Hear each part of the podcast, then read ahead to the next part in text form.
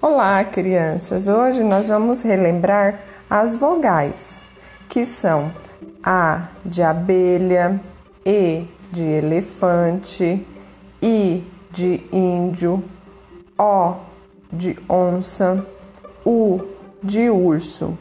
E aí nós vamos ter o A, E, I, O, U.